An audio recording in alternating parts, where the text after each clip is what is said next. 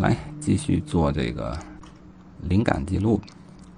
嗯，这个将近一个月之前啊，考虑到这些问题，首先在樊登读书会上面听了啊一本书，叫《疯传》，疯狂的传播的意思，疯传。嗯，樊登读书会里介绍的很简单，只是举了一个呃比较鲜明的例子。嗯，大意是这样啊，他说。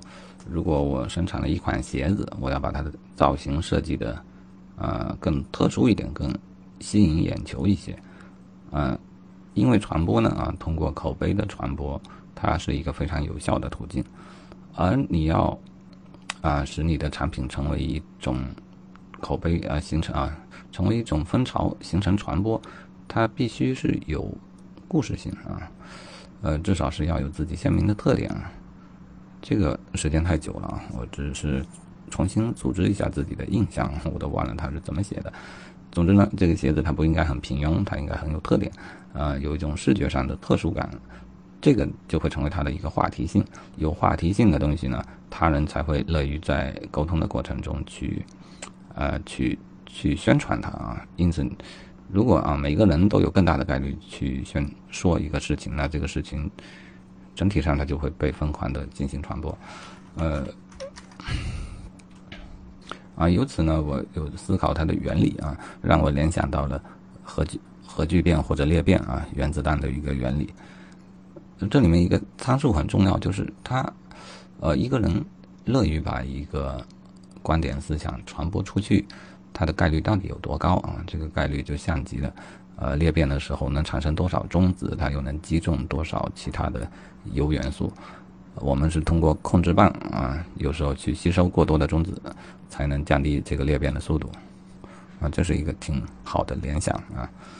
嗯，当然在传播学的领域呢，我们要考虑的是，非但不能加控制棒，要撤掉所有的控制棒，然后呢，还要想办法能够增加它传播的这种概率啊。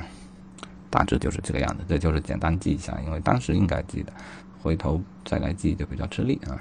然后有一个小小的收获啊，就是关于科学它与非科学，嗯，如何界定？呃，有一个人提出了呃第一点比较明显的区别啊，叫做可证伪性。嗯，真正的科学都会给自己设下许多算来是陷阱，或者说供人攻击的把柄，就是。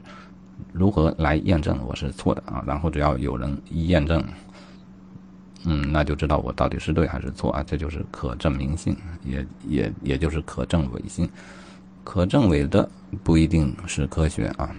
他又举了一些例子，我一下记不住了啊。就比方算命也是有可证伪性的啊，但它并不是科学。嗯，所以呢，后人又在啊前面那个布罗代尔的可证伪是科学的一个特征之一，这个。呃，观点之上呢，又做了一些进一步的思考啊。他认为科学还应该有这样的特质，呃，应该有范式性啊，它是有一个固定的范式。呃，我倾向于把它叫做模型。模型呢，嗯，这怎么说呢？就好像是呃一个环环相扣的一个体系啊。其实我是认为它会让证伪变得更加简单。基本上，你想证伪一个科学，你不需要去对它的每一个点进行证伪，它本身是一个环环相扣的一个逻辑体系。你只要只要一个点证伪，证这个理论便被证伪啊。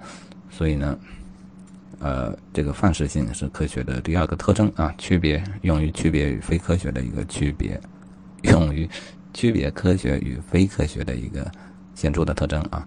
到现在，我倒有了一种感觉，就是科学它也是，嗯，科学经常干的，什么是科学啊？他经常干的一个事儿就是让自己更容易受到攻击啊，甚至于牵一发而动全身，只要攻击一个点，证伪一个点，也便否否定了一个理论。嗯，科学家经常做这样的事情，所以我觉得他们是一群很靠谱的人。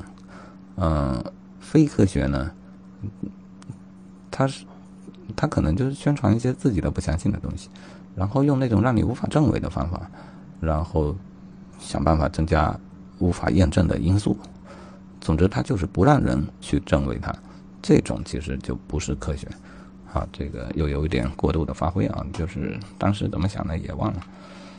嗯，P to P 啊，P to P 是我认为一种很好的沟通的方呃交流信息传播的方式吧。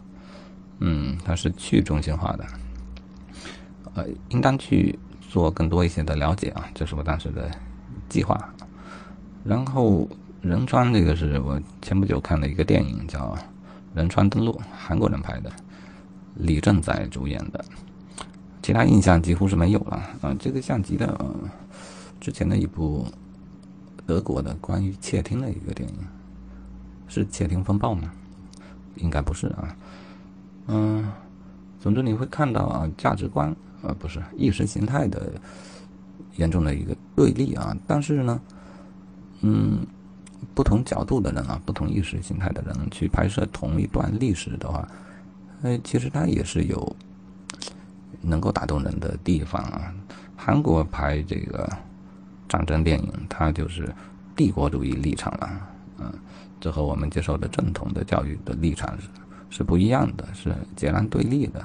但是我觉得看电影呢，我们终归还是会去看它其中的啊人性的普遍的东西。意识形态其实是人类自己编造出来的，它充其量就是嗯战争的双方给啊贴的一个标签啊，就是正如红方和蓝方一样。它仅仅是用于区别的，它本身没有太大的意义。